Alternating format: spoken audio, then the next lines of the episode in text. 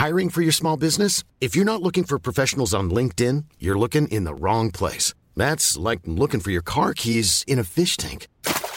LinkedIn helps you hire professionals you can't find anywhere else, even those who aren't actively searching for a new job but might be open to the perfect role. In a given month, over 70% of LinkedIn users don't even visit other leading job sites. So start looking in the right place. With LinkedIn, you can hire professionals like a professional. Post your free job on linkedin.com slash people today. Hey, it's Danny Pellegrino from Everything Iconic. Ready to upgrade your style game without blowing your budget? Check out Quince. They've got all the good stuff, shirts and polos, activewear, and fine leather goods, all at 50 to 80% less than other high-end brands. And the best part? They're all about safe, ethical, and responsible manufacturing. Get that luxury vibe without the luxury price tag. Hit up quince.com slash upgrade for free shipping and 365-day returns on your next order. That's quince.com slash upgrade.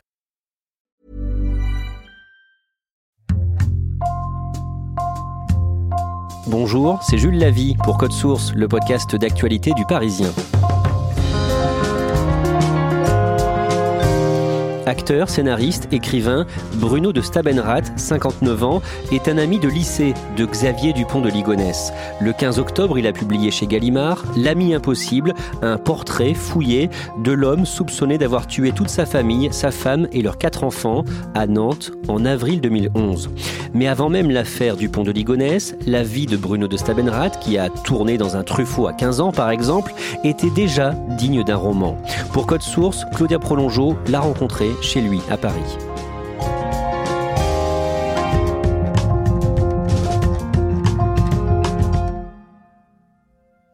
Dans les dernières pages de son livre, Bruno de Stabenrath raconte un voyage en train. C'était en juillet 2019 et il allait à Saint-Jean-de-Luz.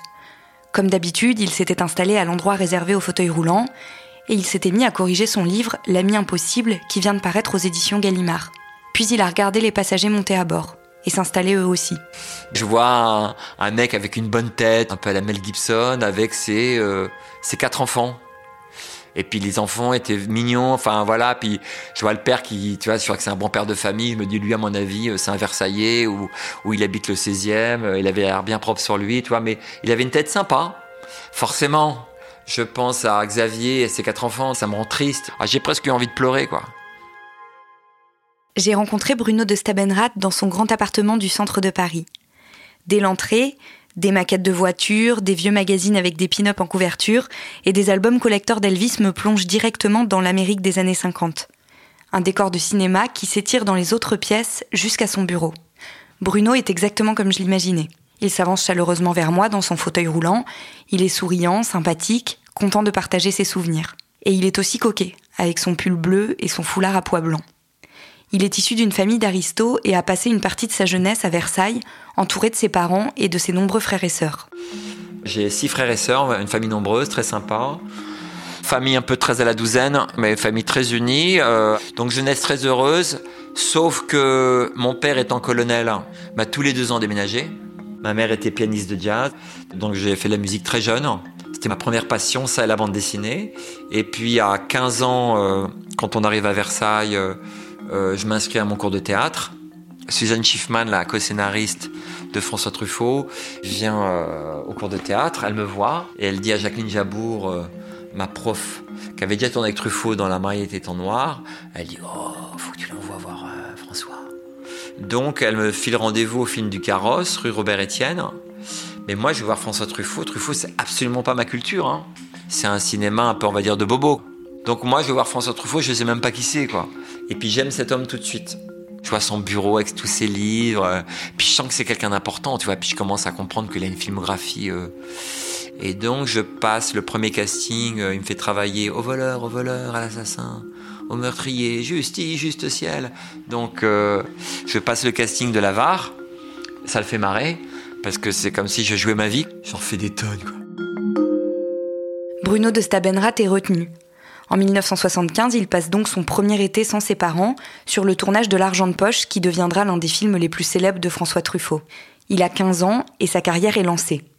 À l'été 77, il joue dans l'hôtel de la plage, un film de Michel Lang dont le tournage s'étire jusqu'en septembre, équivaut à Bruno de commencer sa rentrée en terminale deux semaines après ses camarades. Tous se souviennent, mais euh, comme si c'était hier, de moi déboulant en plein cours d'espagnol genre bronzé, mèche blonde, Burberry blanc, enfin le, le frimeur dans toute sa splendeur, le petit con, euh, voilà. Et puis le, le prof d'espagnol un peu hystérique qui me pose la question peut-on savoir pourquoi vous étiez absent, quoi? Et puis j'ai cette réplique bah, qui est venue toute seule. J'ai été absent pour des raisons professionnelles. J'entends encore les rires, les mecs qui me regardent hallucinés, quoi.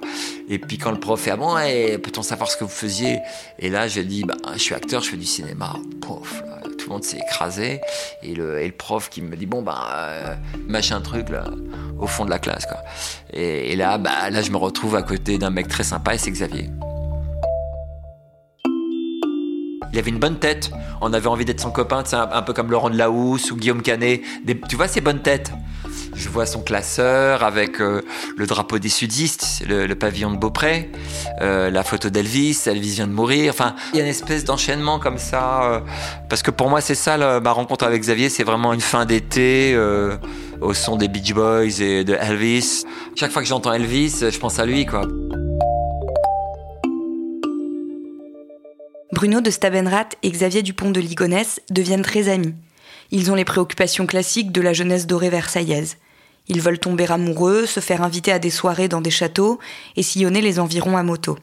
Un jour, Xavier Dupont de Ligonnès annonce à Bruno que son père veut le rencontrer, en tête à tête. Xavier euh, me dit non, non, mais c'est toi et lui, quoi, c'est pas moi, quoi. Je crois que c'est la première fois de ma vie où je déjeune euh, en tête à tête avec euh, le père d'un copain.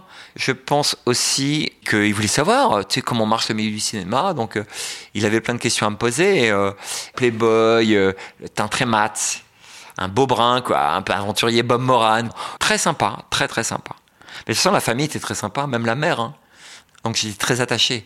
Si Bruno précise même la mère, c'est parce qu'après le quintuple meurtre de Nantes, les enquêteurs se sont penchés sur la famille de Ligonès et ils ont découvert que la mère, Geneviève, avait fondé dans les années 70 l'église de Philadelphie, un groupe de prières fermées où chaque membre porte un nom de fleur.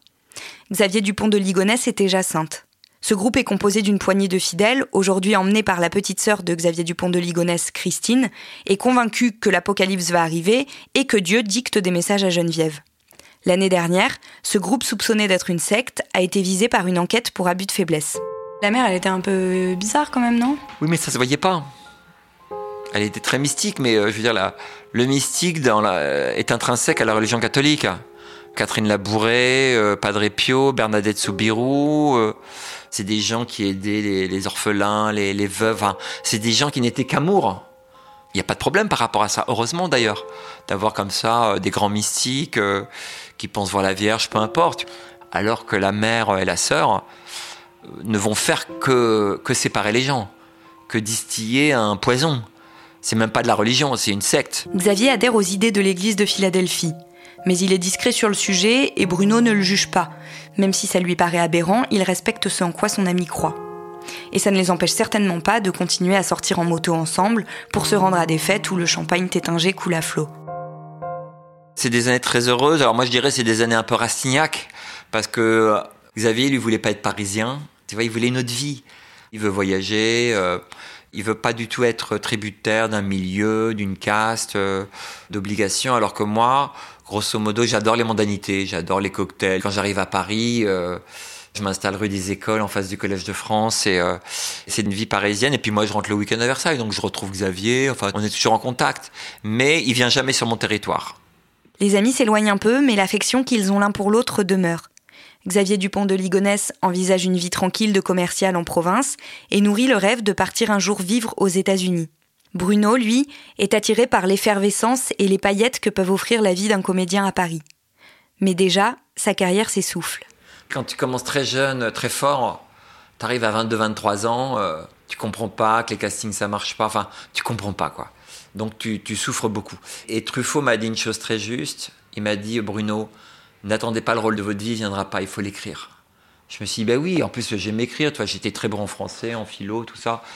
J'ai commencé à écrire des histoires, à écrire des sketchs. Euh. Donc mon envie d'écrire est partie à ce moment-là, vois, aux alentours de 22 ans à peu près. Bruno s'éloigne un peu plus de Xavier Dupont de Ligonnès. L'année 83 est plutôt bonne pour lui, il tourne dans trois films, est à l'affiche de quelques pièces de théâtre, s'inscrit au jockey club, fait du polo, passe des vacances au ski. Mais il cherche toujours son grand rôle, celui dont lui avait parlé Truffaut. C'est un autre qui arrive brutalement, le 17 mars 1996. Bruno a alors 36 ans. Bah, mon grand rôle, ça va être l'accident. Hein. C'est là où ma, vie va basculer et, et ça va m'asseoir au sens propre du terme. C'était un truc très snob. C'était un déjeuner au château d'Ambroisine qui fêtait ses 25 ans. Donc on a fait un grand déjeuner euh, dans ce château, on a fait un petit spectacle et tout ça. Il faisait très beau ce jour-là. Et puis vers 5 heures, euh, j'ai dit ben moi je rentre à Paris. Et là, euh, tout le monde m'a suivi en voiture, donc moi j'étais la première voiture. Et j'avais une, voiture de collection qui n'avait pas été révisée. Et puis voilà, puis à un moment, je ne sais pas ce qui s'est passé, le soleil, c'est une route de campagne, puis en plus je m'étais trompé, tu vois, pour rejoindre l'autoroute, donc j'étais un peu paumé dans la campagne et puis ma voiture a quitté la route. Puis j'ai donné un coup de volant un peu malencontreux et puis voilà, puis elle est partie en tonneau. Puis c'était une voiture qui faisait 2 tonnes, donc elle est tombée sur le toit. Et comme j'avais un grand toit ouvrant que j'avais ouvert, le toit il a explosé et puis c'est là où j'ai eu le coup de lapin quoi. Bruno passe trois mois en réanimation. On lui apprend qu'il est tétraplégique, puis il est transféré à l'hôpital de Garches où il reste un an et demi. Pour moi, c'est foutu, quoi. Tout est foutu, quoi. Qu'est-ce que je vais faire hein? Je sais plus où je vais, quoi. Je sais plus comment je m'appelle. Euh. Je passe de la multitude des boîtes de nuit, euh, des garçons, des filles, à la solitude quand même d'un bloc opératoire et d'un hôpital. Je passe de la lumière à l'obscurité. Et je passe euh, du bruit, de la musique, des rires au silence je comprends que l'accident est grave et alors euh, tu te dis putain, euh, je vais passer ma vie en fauteuil roulant, euh, quelle horreur. Mais moi j'ai été un peu sauvé par tous mes copains et mes copines hein, parce qu'ils m'ont jamais lâché. Hein. Je vais avoir des visites tous les jours. Enfin, Garge devient la nouvelle boîte de nuit quoi. Puis je pense pas à Xavier tout de suite quoi. Mais il va venir me voir, il va me passer de l'argent et puis il va être là quand j'ai besoin de lui quoi. Ce rendez-vous là, il l'a pas manqué. Vous le voyez à quelle fréquence à ce moment-là? Là, on est en quoi? On est en 96, je le vois deux, trois fois par an. parfois c'est plus, parfois c'est moins. Euh, on s'appelle au téléphone, on s'envoie des mails. Ça dépend. Au bout de 15 mois, quand je vais un peu mieux, j'ai toujours des visites à l'hôpital, j'ai des copains scénaristes qui me disent Bruno, on va te faire travailler sur telle ou telle série. Donc je me dis ok, l'écriture. L'écriture. Bruno laisse donc tomber la musique et devient scénariste, notamment pour la série à succès Un gars, une fille.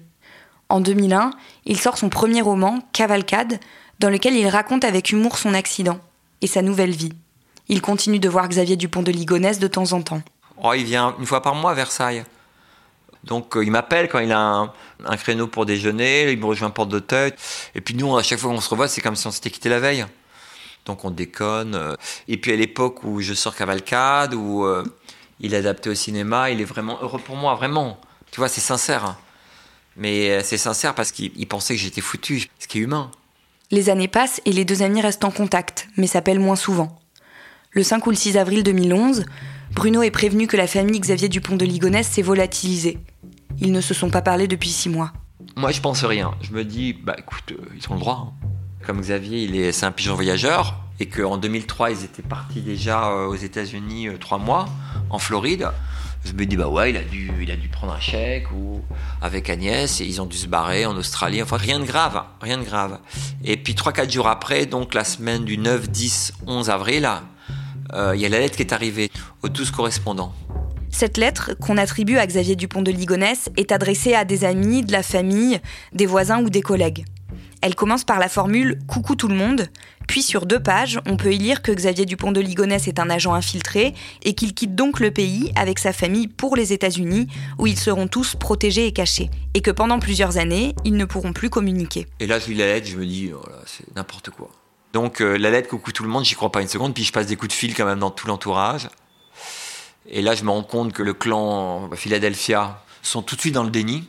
C'est-à-dire que oui, oui, bah Xavier, sûrement, euh, euh, il a dû rencontrer des trafiquants de drogue, euh, voilà. Alors que Xavier en boîte de nuit, c'est aussi rare qu'un esquimau dans le désert de Gobi. Donc j'y crois pas une seconde.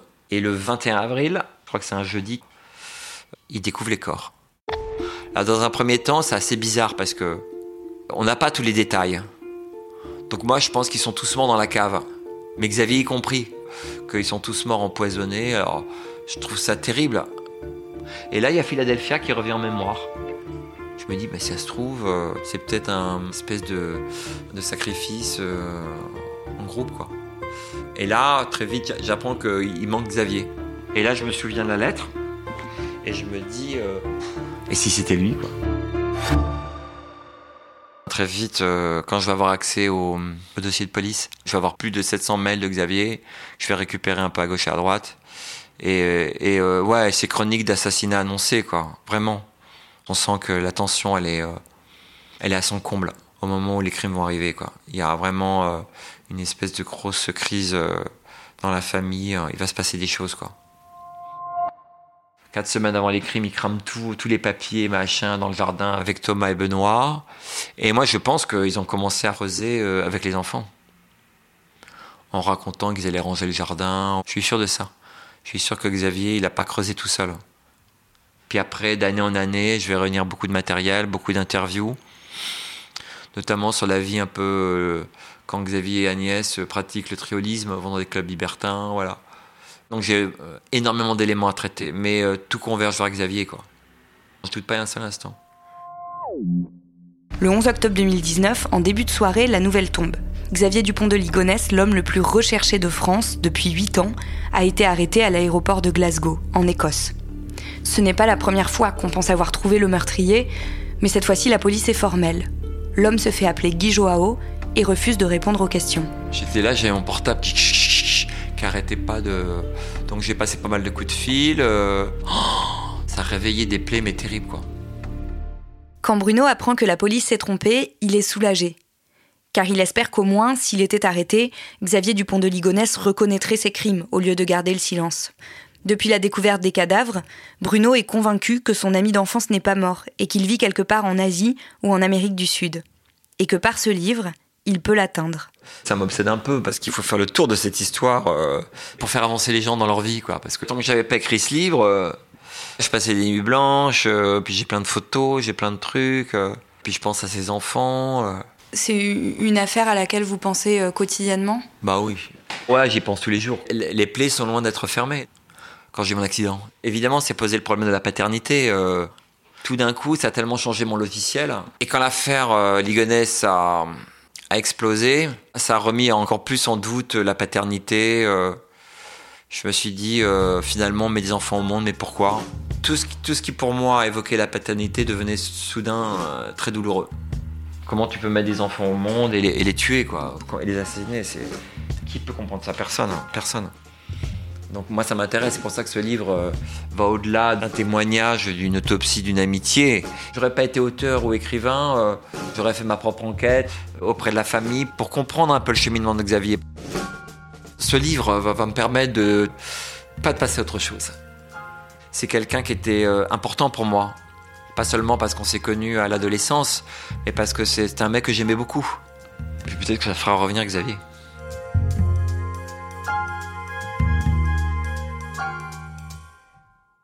Claudia, Bruno de Stamenrath te semble sincère quand il dit espérer que Xavier Dupont de Ligonnès va le contacter? Oui, il est sincère. Après, c'est sûr que pour nous, c'est un peu saugrenu. On, on se dit pourquoi, comme ça, dix ans après, euh, beaucoup de personnes euh, sont aussi certaines qu'il est plus en vie. Euh, mais lui, il y croit sincèrement. Je, je pense que pour lui, c'est tout simplement trop dur d'imaginer autre chose. Avec ce livre, il espère aussi faire taire le groupe de prière de la mère de Xavier Dupont de Ligonnès Oui, parce qu'en fait, la sœur et la mère de Xavier Dupont de Ligonnès sont convaincus que ce qu'il disait dans la lettre est vrai, donc que les corps qui ont été retrouvés ne sont pas ceux de la famille de Ligonnès. C'est presque le pire, en fait, pour Bruno de Stabenrath que la mort de cette femme et de ses enfants soit niée par une partie de leur famille. Donc, il détaille aussi dans ce livre pourquoi il n'a absolument aucun doute sur le fait que Xavier Dupont de Ligonnès est bien coupable et que, comme il espère que Xavier Dupont de Ligonnès peut encore revenir, il espère aussi qu'il demandera pardon, qu'il ira en prison et qu'il payera pour euh, tout ce qu'il a fait. Merci Claudia Prolongeau. Code Source est le podcast d'actualité du Parisien, disponible chaque soir du lundi au vendredi. Cet épisode a été produit par Thibault Lambert et Marion Botorel, réalisation Benoît Gillon. Si vous aimez Code Source, n'hésitez pas à laisser des petites étoiles sur votre application de podcast. N'oubliez pas de vous abonner pour ne rater aucun épisode. Et vous pouvez aussi nous écrire code source at leparisien.fr.